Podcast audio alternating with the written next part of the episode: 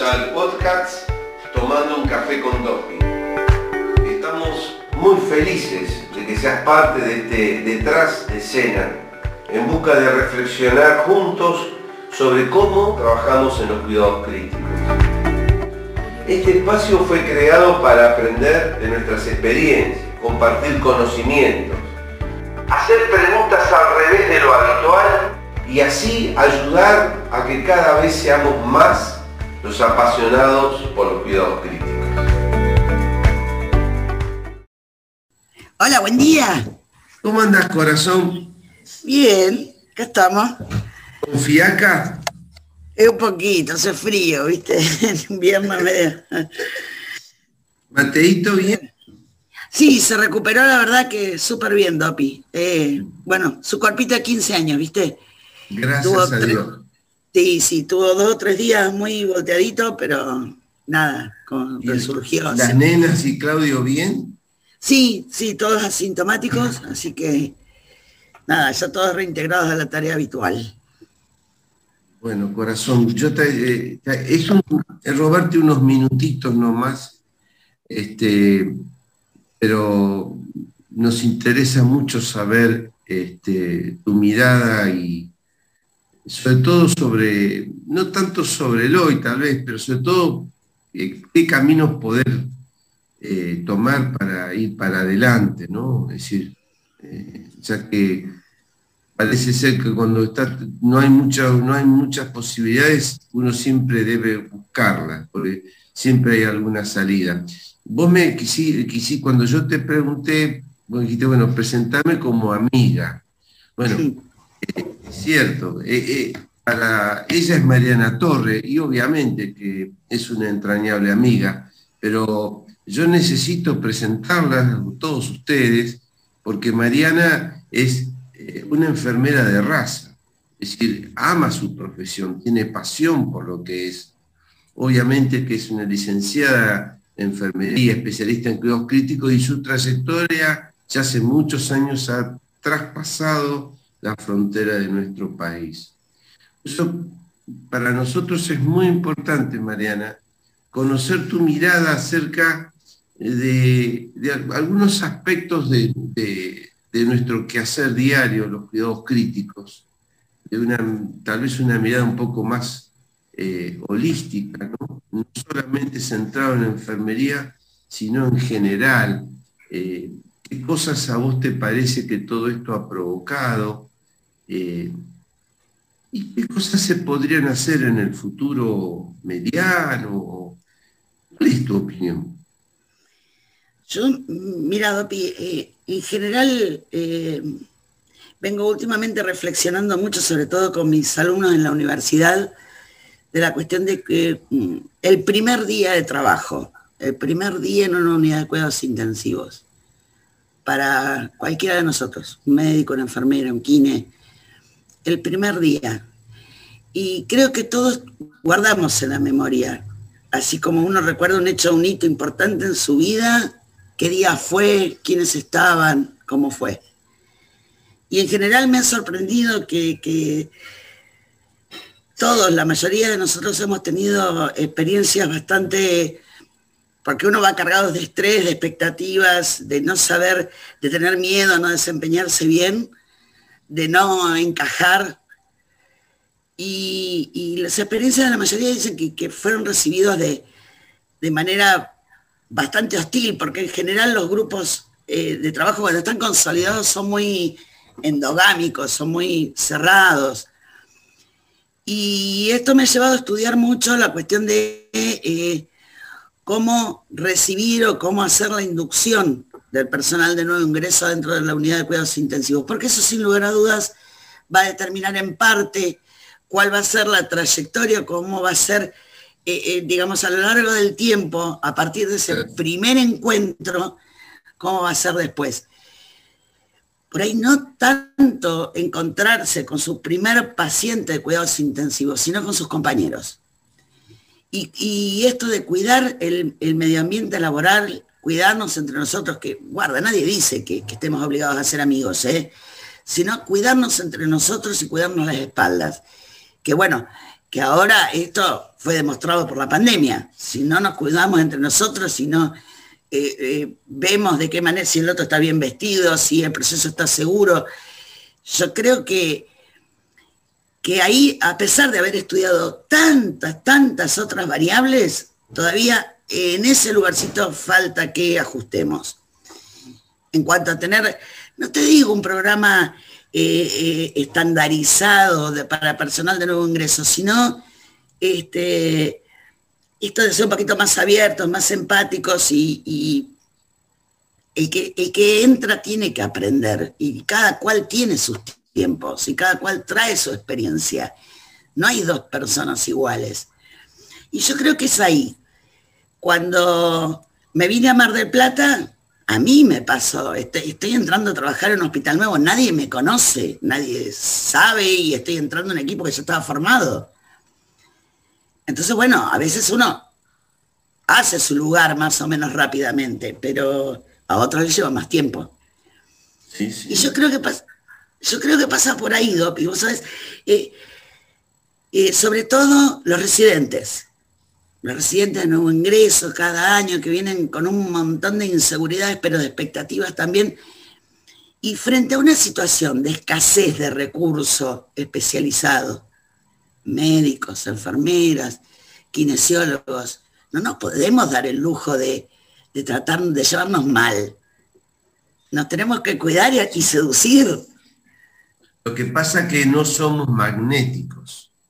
Eh, es decir, creo que eh, obviamente si faltan recursos, más allá de la, falta de, reconocimiento profesional, eh, laboral, condiciones eh, de sueldos, obvio, tremendo, también tenemos, eso poco podemos hacer nosotros, salvo la, el, decir y el tratar de publicitar esta situación.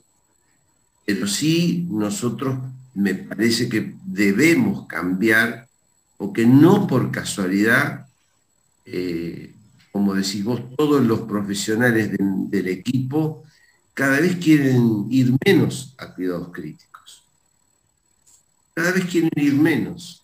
Entonces, eh, yo creo que nosotros somos responsables de alguna manera en ser un poco antimagnéticos y de alguna manera el nuevo profesional se siente rechazado o vaya a saber lo que siente, más allá de obviamente de los tremendos este, eh, así dudas, angustias que te tocan no solamente el primer día, ¿no? pero es el primer día que te con la realidad.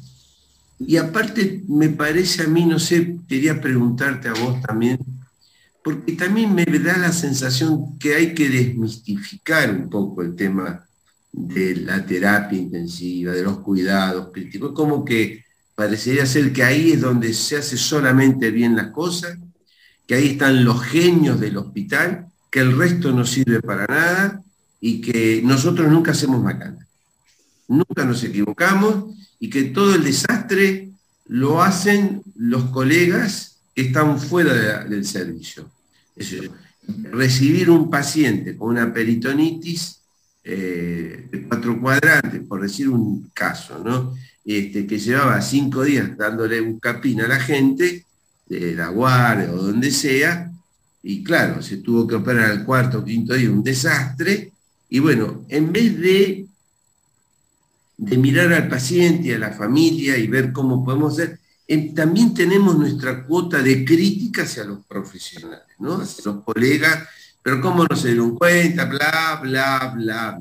Como nosotros somos, entre comillas, el último eslabón, entre comillas, este, me parece que esa es una energía que gastamos de manera inútil y que no hace bien a, los profesionales que empezaron a trabajar con nosotros. No sé. Eh, sí, yo coincido, ¿eh? porque pasa para adelante y pasa, eh, cuando llega el paciente y pasa para atrás, digamos. El paciente que se fue con una traqueostomía sala y que ah, ahora se le va a tapar la tráquea. En realidad eso de desmitificar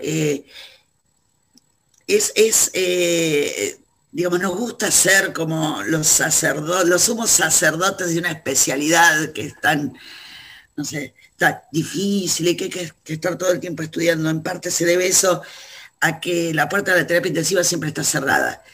Si nos acostumbramos a trabajar con la puerta abierta, a ser más inclusivos, a decir, bueno, nosotros nos capacitamos todos juntos, pero también están invitados los colegas de, de otros sectores si les interesa, empezar a discutir nuestros casos clínicos entre todos y también aprender un poquito de humildad, ¿no? Que empezar a mirar el laburo del otro cuando yo tengo todo resuelto de mi lado y eso no va a pasar nunca. A ver, eh, hay cuestiones también que, tienen que ver con que uno tiene que dejar de mirarse el ombligo y, este, y ser un poco más realistas. Eh, esto también determina un poco que seamos antimagnéticos, como vos decís, porque eh, ¿qué iba a querer un, colega hacer su experiencia en cuidados intensivos si, si lo que siente es que está entre jueces? No, no. Lo estamos juzgando todo el tiempo. Claro, no, no. A todo el mundo. Nosotros somos genios. Y, corazón, eh, eh, donde trabajás en el Hospital Cruzay en Mar del Plata, la, la unidad de cuidados críticos, ¿Está abierta? Bueno, ahora en pandemia no. Eh, pero estábamos eh, yendo, caminando en ese sentido.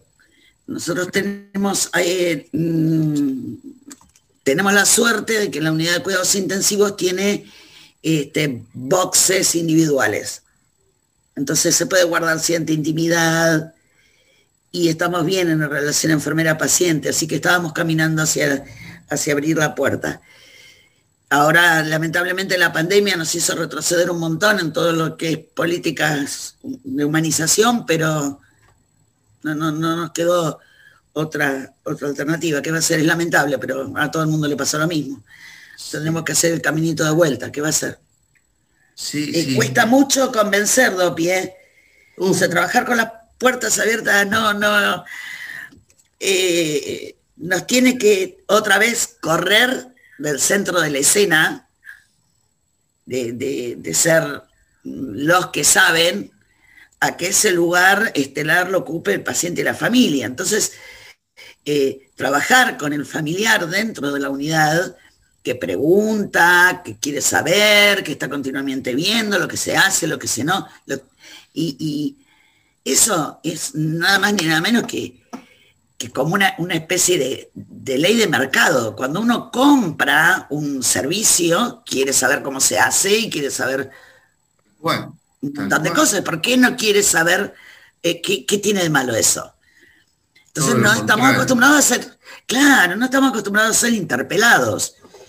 Pero cuando aprendamos que el familiar es, es un miembro más del equipo, que vení, ayúdame, vamos a, ponerlo de costadito, así vos en tu casa aprendes cómo hacerlo, y eh, fíjate, y además me aporta datos que yo no tengo. Sí, sí, sí, estoy totalmente de acuerdo. Ahora, vos, eh, yo me remonto a, a 1900, ponerle 76, 75, 74 en el año, yo no recuerdo bien, pero creo que fue en el 74, se abrió la terapia intensiva del Hospital Sirio Libanés en Buenos Aires, donde yo trabajaba, ¿no? Y, este, y bueno, fue todo un boom. Era una habitación con cuatro camas y donde los pacientes estaban separados este, por biombos. Eh, un baño, un mostrador, una mesita y una silla con un megatoscopio y nada más eso era la terapia intensiva. Por supuesto, una puerta cerrada que daba un pasillo donde todo el mundo circulaba. Pero eso era la terapia intensiva y a mí me acuerdo que, la gente, eh, los colegas, todo el mundo es como que primero golpeaban la puerta. Bueno, y, a los familiares se les ponía un, gorro en la cabeza, este, cosas, este, un delantal, un camisolín, este, botas de, de quirófano, una cosa, por supuesto que nadie se lavaba las manos, porque era brutal la ignorancia, pero bueno, así surgió. Pero a mí me parece que el tener cerradas las unidades, eh, más allá que es una posición cómoda por parte nuestra, porque si no me ven lo que hago, eh, es mucho más fácil.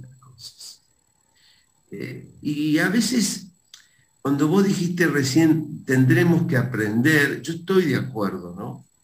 Pero mm, en general no, estamos muy dispuestos a este, salir de esta zona de confort. Eh, entre comillas, ¿no? No nos gusta esto. Eh, yo no sé si, yo no soy de las personas que piensan que imponer las cosas van a llevar un buen puerto, pues si vos impones, eh, no hay credibilidad, no hay confianza, no se va a poner la energía en el proyecto. Pero realmente es muy, yo veo cómo cuesta, porque claro, estamos muy cómodos teniendo las unidades cerradas. Hizo, yo creo que más allá de, la, de, como vos bien decís, ¿no? De, la, de lo útil que es la, intervención del familiar y lo bien que uno se puede sentir como paciente teniendo el familiar al lado, desde ya que tenemos que cambiar las arquitecturas de las unidades, es decir, hay un montón de cosas, pero el principal cambio yo creo que es eh, de la cabeza de nosotros, ¿no? Por eso lo que tiene la oportunidad de enseñar, este, creo yo que debería de ser un mensaje mucho más eh, enfático esto. Porque no, no creo que, estamos, nos cuesta muchísimo y mucho atraso. Eh, vos fíjate que ahora no me va a salir el nombre, pero Gavieras, ahí está. Gavieras desde España, todo lo que ha revolucionado, pero en España mismo hay una enorme resistencia al cambio que él produce, él propone. Entonces, este, yo creo que hay que agotar tal vez desde las instancias eh, de la sociedad científica, de las instancias de las universidades, como vos bien decís, hay que ir desde, tal vez ser muy, muy, enfatizar esto, entre comillas, a cada rato. No podemos seguir haciendo las cosas, porque a veces, mira, yo recuerdo, Paquito Mayo decía, es importante el porcentaje de muertos o cuántos pacientes han fallecido por tal o cual enfermedad, en tal o cual periodo. Sí, o por tal o cual patología. Sí, claro, es importante, ¿cómo no lo vamos a negar? Pero él decía, a mí me importa más cómo han muerto esos pacientes, a cuántos han muerto. Entonces, eh, a mí, con todo respeto, ¿no? Porque claro, yo no estoy ya más en la tarea asistencial, entonces no, me cuesta muchísimo eh, opinar, pero me fijo escucho o trato de bucear. Y por ejemplo, Vicky Fontana, que vos la conocés, es una de la enfermería de, de, Fabi en, Bahía Blanca, ella tiene una pasión más allá de los cuidados críticos, que son los cuidados paliativos. Y ella propuso un protocolo el año pasado eh, que fue evaluado por, bueno, el Comité de Ética, Docencia e Investigación, obviamente el Servicio de Terapia Intensiva y la dirección del Hospital Leónidas Lucero, para los que nos escuchan, un hospital ejemplo eh, en la ciudad de Bahía Blanca, este, un protocolo para que pudiesen, entre comillas, ingresar familiares a la unidad de cuidados críticos de pacientes internados por COVID. Yo no, yo no lo conozco el protocolo, pero hay, más allá que uno me puede decir, puedo estar de acuerdo en tal o cual punto, acá yo haría tal cosa, lo cambiaría o, o sí, tal, ¿no? Más allá de eso, ahí, ahí, se, ahí, se, ahí se ve el cambio de actitud. te pregunto, Mariana, ¿vos crees eh, este, este tema que es una cuestión de ejemplo y que obviamente es educación, porque la mejor educación es el ejemplo. ¿Qué crees después de años recorridos? ¿Vos dónde te sentís más cómodo? ¿Cuál es tu opinión con respecto a que enfermeras, médicos, kinesiólogos eh, que trabajamos en la unidad de cuidados críticos en el servicio de emergencia podamos eh, estudiar juntos, hacer cursos juntos, o preferís eh, por el tiempo transcurrido dice, no, mira, yo me parece que sería conveniente separar un poquito las aguas. ¿Cuál es tu opinión? Bueno, acá me, pusiste en una, en una situación eh, poco objetiva, porque yo aprendí a estudiar junto con los médicos, con vos.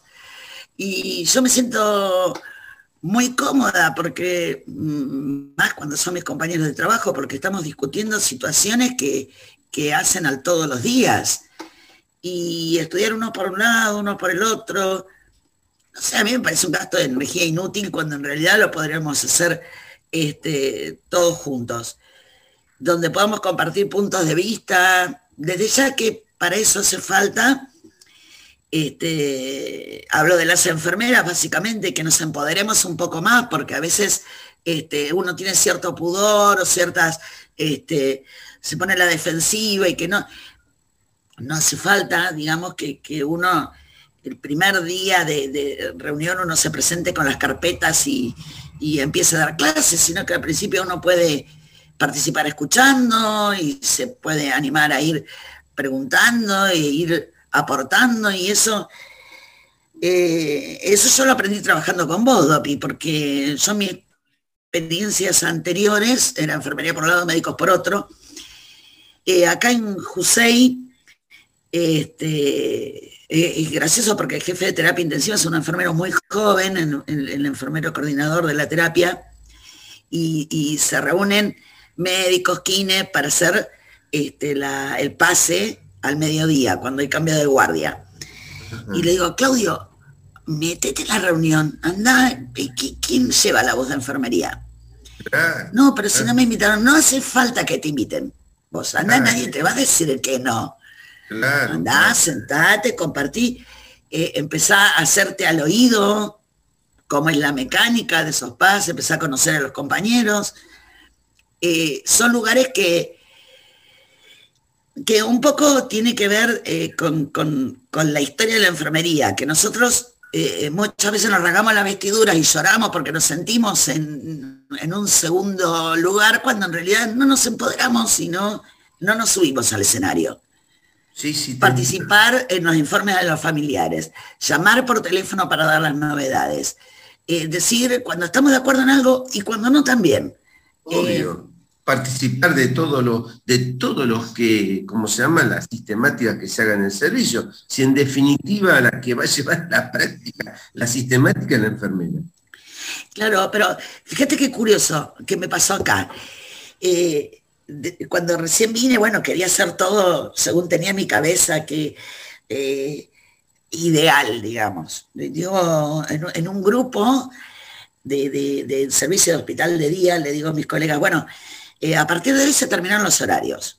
¿sí? Ustedes se organizan, vienen a, hacen como quieran, mm, si quieren hacer cortados, hacen cortados, si quieren hacer este, entero, hacen entero, con que cumplan las 30 horas semanales, yo no tengo problema cómo lo hagan. Tienen que cumplir 30 horas y tienen que ser tres siempre en el servicio. Organícense entre ustedes. No tengo ningún drama. Sirvo un quilombo, Dobby.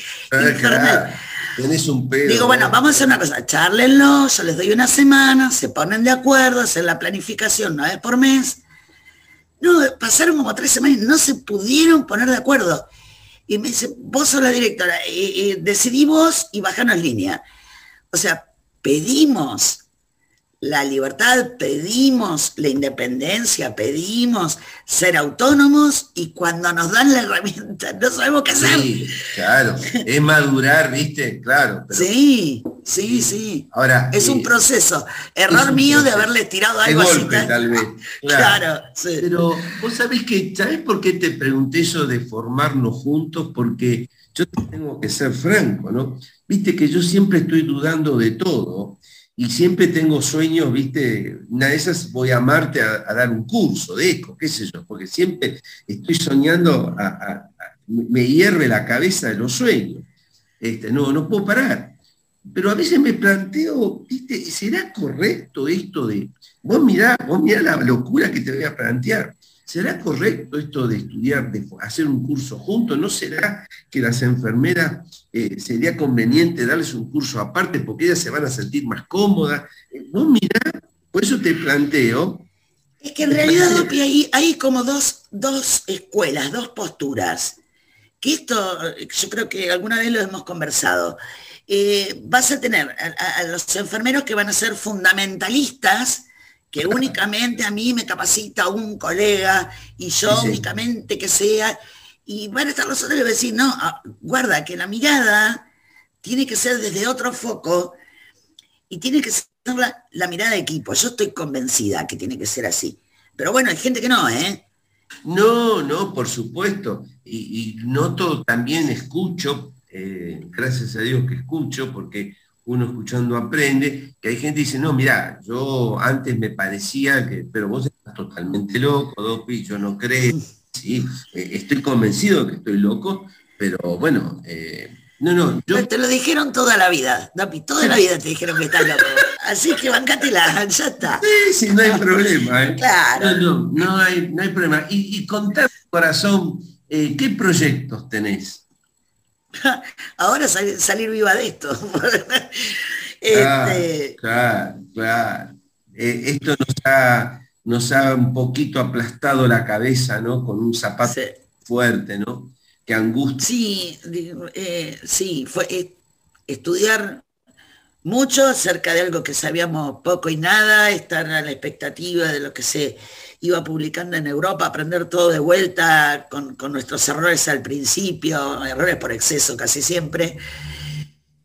Eh, el tema, bueno, no, no, el, panorama no, no, es muy alentador, así que vamos a tener de esto un tiempo más todavía. Pareciera, sí, sí. Este, Así que bueno, eh, siempre, digamos, tratando de colaborar en lo, que, en lo que más se pueda, que esto de la virtualidad ayuda mucho, que uno colabore con hospitales de, otras regiones del país. Y, ah, sí, una maravilla. Y esto, eh, por eso eh, en este momento yo aflojé un poco con, la actividad docente para enfocarme más en, esto de la teleasistencia, que me parece que, que bueno, que ahora es, es más útil en este contexto de tanto de desorden y de, locura, ¿no? Sí, claro, sí, sí. Sí, porque pues, como decís vos, no tenemos la incertidumbre, es algo que desde hace un año y medio nos viene marcando ¿no? el horizonte, ¿no? No se sabe nada ciencia cierta, ¿no? Pero, este, pero siempre esto, por ejemplo, esto de la virtualidad, yo creo que, por ejemplo, en la docencia, eh, eh, aprendiendo a enseñar eh, a través de la virtualidad, yo creo que es una herramienta valiosísima que ofrece cosas insospechadas que antes uno no, se imaginaba. Creo que hay que, hay que cambiar el switch. obviamente que el abrazo y la presencia es una maravilla y uno lo extraña como, como el aire, ¿no? Es como que me falta el aire. Pero mm, la virtualidad creo que eh, no es que ha llegado, ya está, que ya se ha quedado y que... Yo creo que sí, sí, sí. Sí, totalmente útil, ¿no? Totalmente útil. Porque, bueno, corta en, la, en la universidad eh, ya es, este es el segundo año de virtualidad que, que vamos a llegar hasta fin de año, ya, hay este, resolución del Consejo Superior que hasta fin de año seguimos virtuales. Eh, le ha dado mucha ventaja a los estudiantes en el sentido de que como las clases quedan grabadas, entonces las pueden hacer cuando puedan y no tienen que ir a la presencialidad en la facultad. Y muchos que trabajan y bueno, resultó.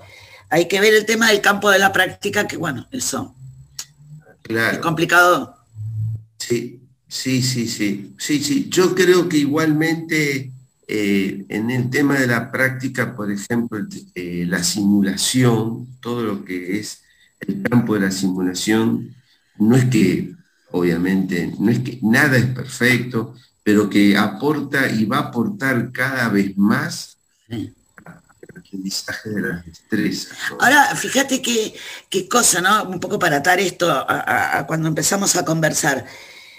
Eh, aceptamos eh, y nos maravillamos con la simulación y con las ventajas que nos da cuando durante eh, siglos aprendimos medicina y enfermería trabajando con personas, equivocándonos y trabajando con cadáveres, ¿no? ¿Cómo no vamos a ser capaces de cambiar el chip en cuanto a que no tiene sentido que la terapia intensiva tenga la puerta cerrada? Bueno, eh, sí, claro, sí, sí. Es un chip mucho más eh, antiguo y... Sí, sí, porque la zona de confort, la sensación de poder que tenemos... Qué bárbaro, ¿no? Que, la sensación de poder de decirte, ah, vos es tu primer día como enfermera, como médica, como residente. Bueno, este, a sufrirla, viejo. Claro, a pasar por lo que, lo que pasa, muy jodido, eh. Esto es muy jodido. Y no te lo digo así, pero no te doy bola.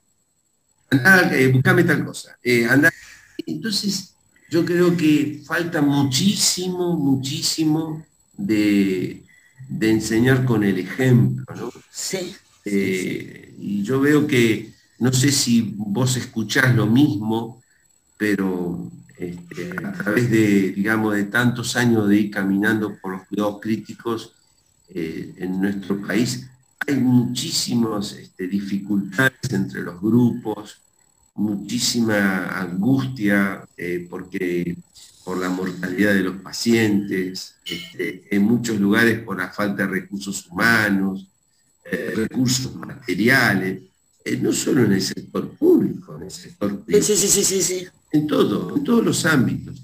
Creo que estamos asistiendo, a mí me impresiona por lo que yo escucho de colegas, no solamente médicos, eh, de nuestro país y algunos fuera del país, pero sobre todo de nuestro país, estamos asistiendo a una crisis, no sé cómo llamarla, eh, por eso yo aliento a, los que tienen, a, las autoridades científicas de, las sociedades, que, a ver qué, se les ocurre como para dar mensajes, para dar mensajes de aliento, mensajes de cambios, porque hay, hay, hay colegas, un colega el otro día me, me llamó por teléfono cuando salía de su guardia en una ciudad cercana de Necochea, un terapista de raza. Dice, vos sabés, José, que cuando yo salgo, salgo, hoy salgo de la guardia, te llamo porque me siento con 10 años más. Con una voz de tristeza, de angustia, de desazón. Brutal. Brutal. Yo me imagino eh, un enfermero saliendo cuando en la noche se le murieron tres pacientes, él. Yo tengo compañeras que, salen de Jusey y se tienen que tomar en Juan B. Justo. un colectivo cagando a Que pasa a las 18.01 para que la dejen a puerta del intersonal. Por y siguen con otra guardia de terapia intensiva. Y seguro, porque no llegas a fin mes. Sí. Eh, yo siempre propongo que eh, en mi ignorancia, porque yo no entiendo nada de política, pero yo creo que cuando uno quiere, se puede, que este, yo votaría fanáticamente a quien, a quien llevar adelante esta propuesta, que en los tres poderes del gobierno nacional, provincial y municipal, este, tanto el legislativo, la justicia y el ejecutivo, se bajan un 60% los sueldos. Entonces, y ese dinero y a salud y educación, pero no a comprar equipo, ¿eh? No comprar. Sí, no, no, no. Hagame buenos sueldos.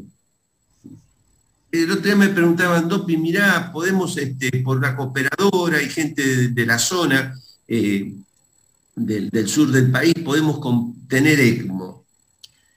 Entonces digo, mirá, digo, ¿cuánto gana una enfermera allí? Y no sé, pero ¿Y vos cuánto ganás? Porque era el jefe de la terapia. Claro, claro. Sí, sí. Y no, mirá, este, pero escuchá una cosa. En vez de tener ESMO, hace un contrato para mandar, no sé, eh, en Mar del Plata, Mariano Esperati en el privado tiene ESMO. del sur es lo primero que te llega. Yo no sé en Bahía, pero en Mar del Plata, esperate, privado de la comunidad, tiene ECMO. Y de tarado no tiene nada, Mariano y su equipo. Un contrato para mandar los pacientes y arreglar con un avión sanitario. Pero la demás, la guita después, eh, ponerla para enfermería y médicos y kinesiólogos. Claro, claro. Es importante. Aparte, para cuando un paciente con ECMO versus armar todo en equipo, ¿no? Pero corazón, ¿cuándo vas a aprender ECMO si no tenés a pacientes, no te digo diarios, pero semanales? Claro, no, no, no, no, no Pero bueno, este, obviamente que eh, la charla es para, eh, para ahora. Pero esto, esto lo vamos escuchando de, lo venimos escuchando desde que empezó la pandemia, Dopi, que nos dicen, bueno, se compraron tantos respiradores se habitaron no sé cuántos hospitales modulares, tantas camas. ¿sí? ¿Y quién va a manejar esto? ¿Quién va a estar al lado del paciente? Somos los mismos que nos estiramos como chicle. Se olvidaron del oxígeno, corazón, que con claro, claro. la BNI vas a gastar mucho oxígeno, porque también es eso. Ahí te das cuenta la falta de conocimiento de nuestros compañeros, muchos de nuestros compañeros, es decir, si yo necesito ventiladores, lo primero que tengo que pensar es que va a necesitar oxígeno para Y hablar con Seconi en Italia, o, es decir, adelantate, pues ya lo sabían que les pasaba a ellos, comprar el toflujo. O hacer el flujo mar en casa con el famoso, el blend que teníamos antes para el ventilador, o cuando hacíamos IPA entre casa. Pero vas a necesitar mucho oxígeno. Entonces comprate, no sé, una bomba más de oxígeno, un, eso ¿no? que guardan el oxígeno. Pero, bueno, es, es lo que nos toca. Yo creo que si, mm, ojalá que pudiéramos ser un poco más humildes, ¿no? Y poder explicar a todos, porque de esa manera es, es la única manera que yo entiendo de que podemos ir para adelante. Sí, yo eh, en estos meses, sobre todo el año pasado, pasé mucho miedo. Miedo de, bueno, de, esto, de la incertidumbre, de no saber. Y vos sabés que eh, cuando hicimos el estudio de con Cecilia Santos Popper, en el 2017 lo hicimos, el de prevalencia, eh, nosotros encontramos, porque no había ningún estudio hecho en Argentina de en personal sanitario, hicimos en enfermeras de cuidados críticos, 600 y pico de encuestados y tuvimos una prevalencia. Eh, la literatura eh, a nivel mundial dice que más o menos es del 50%. 50% estamos bien, 50% estamos quemados. Nosotros encontramos una prevalencia Burnout. Eh, Mucho más alta. 83%. yo no quisiera medirlo ahora. Yo no quisiera medirlo ahora porque. Y estaba, ¿te acordás que encontramos que estaba relacionado con la relación enfermera-cama? Obvio, andás a ver hoy. hoy debe ser una... No quisiera ni enterarme, porque... Sí, sí, sí, sí, sí, sí, sí. Vos, pensás que yo conozco médicos que dejan una guardia de terapia intensiva, agarran la ruta, aunque haya niebla, para ir a otra terapia intensiva. Y, sí, y los accidentes que hay, sí, se matan. Pero bueno, igualmente miremos para adelante porque siempre, siempre hay, eh, cuando está más oscuro, más oscura la noche, es el momento previo al amanecer, corazón. Sí, sí. Yo te agradezco. yo le digo, yo le digo un, bocadito más. Yo le digo a los alumnos que siempre que de la caja de, herramientas que uno tiene para mm, trabajar o para hacer un arreglo en casa, eh, no hay una herramienta que sirva en general para dos cosas. Uno tiene una llave que es para apretar, un destornillador que es para aflojar, otra, una tenaza para cortar. Pero nosotros tenemos una herramienta que sí sirve para todo, como una navaja suiza que saca cuchillito, tijerita y serruchito. Nuestra gran navaja suiza es la flexibilidad. Cuando aprendamos a ser un poquito más flexibles, vamos a estar más cómodos y nos va a ir mejor. A ver. Obvio, claro. Eh, si no, nos podemos llegar a morir de un ataque agudo de importancia. Claro, claro. La navaja suiza, ser un poquito más flexible. No hay una sola manera para hacer las cosas. Eh, corazoncito, cuídate mucho. Sí, vos también, Dopi. Te quiero mucho. Pero muchas gracias, yo también te quiero mucho. y, este, y esperemos muy pronto, Dios quiera, darnos un abrazo. Sí, ojalá. Te mando un beso grande. Chao, un beso de toda la familia. Igualmente, gracias, gracias. Te esperamos en el próximo episodio. Gracias por estar del otro lado.